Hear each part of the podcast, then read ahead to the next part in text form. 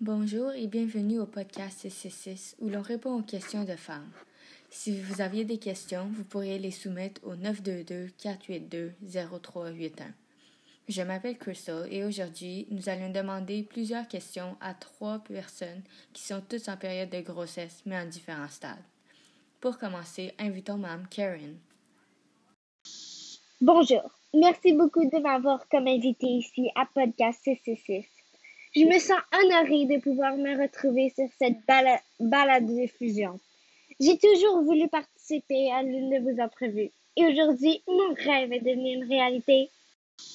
Allô, moi c'est Athéna. Bonjour Athéna, contente de pouvoir vous compter parmi nos trois. Mais où est-elle? Vous cherchez quelqu'un? Non, non, c'est correct. On peut commencer. Donc, ma première question serait par rapport au premier trimestre de la grossesse. Karen, explique-nous en détail sur la hyperémèse gravidique durant le premier trimestre. Près de une femme sur 100 peuvent souffrir d'hyperémèse gravidique. L'hyperémèse gravidique provoque des vomissements si fréquents et si importants que vous ne pouvez garder aucun aliment ni aucune boisson. En général, cette pathologique peuvent être traités et seuls de très rares cas entraîneront des complications pour la grossesse. Toutefois, veuillez consulter un médecin si vous souffrez de graves nausées, car ce n'est pas un bon signe. Ta réponse est tellement détaillée, c'est incroyable. Maintenant, j'ai peur de répondre. Ha ha ha. Merci beaucoup. Mais c'est grâce à la réputation de notre journaliste que j'ai fait tous ces efforts de recherche. Wow, vous me flattez. Et les troubles du goût et sensibilité aux odeurs? Vous pouvez ne plus supporter quelques aliments et boissons tels que le thé, le café ou la nourriture grasse et commencer à avoir envie de choses dont vous mangeriez plus habituellement avant auparavant. Vous pouvez vous sentir nausé quand vous sentez certaines choses, par exemple le café, la viande ou l'alcool. Non, non, juste attends, en fait. Cette prochaine question est pour toi, mais tout d'abord, voudrais-tu nous faire une introduction? Je m'appelle Nix. Euh, c'est tout. euh, D'accord. Passons aux prochaines questions. Donc, donnez-nous un fait sur le développement du fœtus. J'ai rien entendu de toi, mais je suis sûre que c'est la même chose. J'ai rien entendu de toi, mais je suis d'accord avec Athéna. Tes réponses sont assez bonnes. J'aime bien les gens qui se supportent. Vous êtes des modèles à suivre.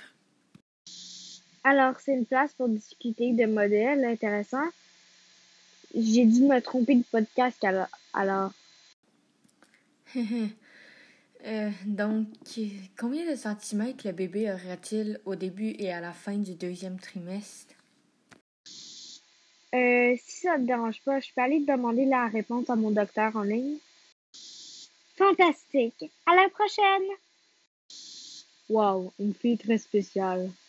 Je pense que j'ai une idée de ta réponse si vous voulez. Non, c'est correct. On va attendre pour Nix. Mais pendant ce temps, puis-je vous demander une question? Bien sûr. Explique-nous sur les changements physiques du troisième trimestre. Votre volume sanguin augmente, ce qui peut causer de l'anémie, c'est-à-dire un problème de santé causé par un manque de fer et qui peut occasionner de la fatigue. De plus, lorsque vous êtes couché sur le dos, le poids de l'utérus peut bloquer certains vaisseaux sanguins, ce qui peut vous causer des étourdissements. Ce n'est pas une bonne chose. Rebonjour, donc j'ai retrouvé la réponse à votre question précédente et à cinq mois, le bébé fait environ 25 cm à la fin du deuxième trimestre il en fera jusqu'à 35 cm.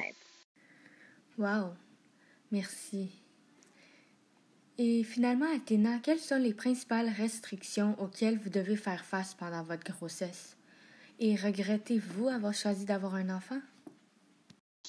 Bien que c'est difficile, boire de l'alcool, manger certains aliments, consommer trop de caféine, surchauffer, pratiquer des sports de contact, pratiquer des activités présentant un risque de chute, changer une littéraire, soulever des objets lourds, fumer, se droguer, etc. Tous ces facteurs affectent le bébé et la mère de manière diverse et dangereuse. C'est incroyable. On voit que la vie n'est pas facile avec un bébé dans le ventre. Oui, effectivement. Athéna, êtes-vous correcte? Je pense qu'elle accouche. Si tu l'as remarqué, pourquoi tu l'as pas dit plus tôt? Je vous ai aidé à comprendre ce qui se passe avec son corps. Un merci sera bien apprécié. Appelez 911 quelqu'un!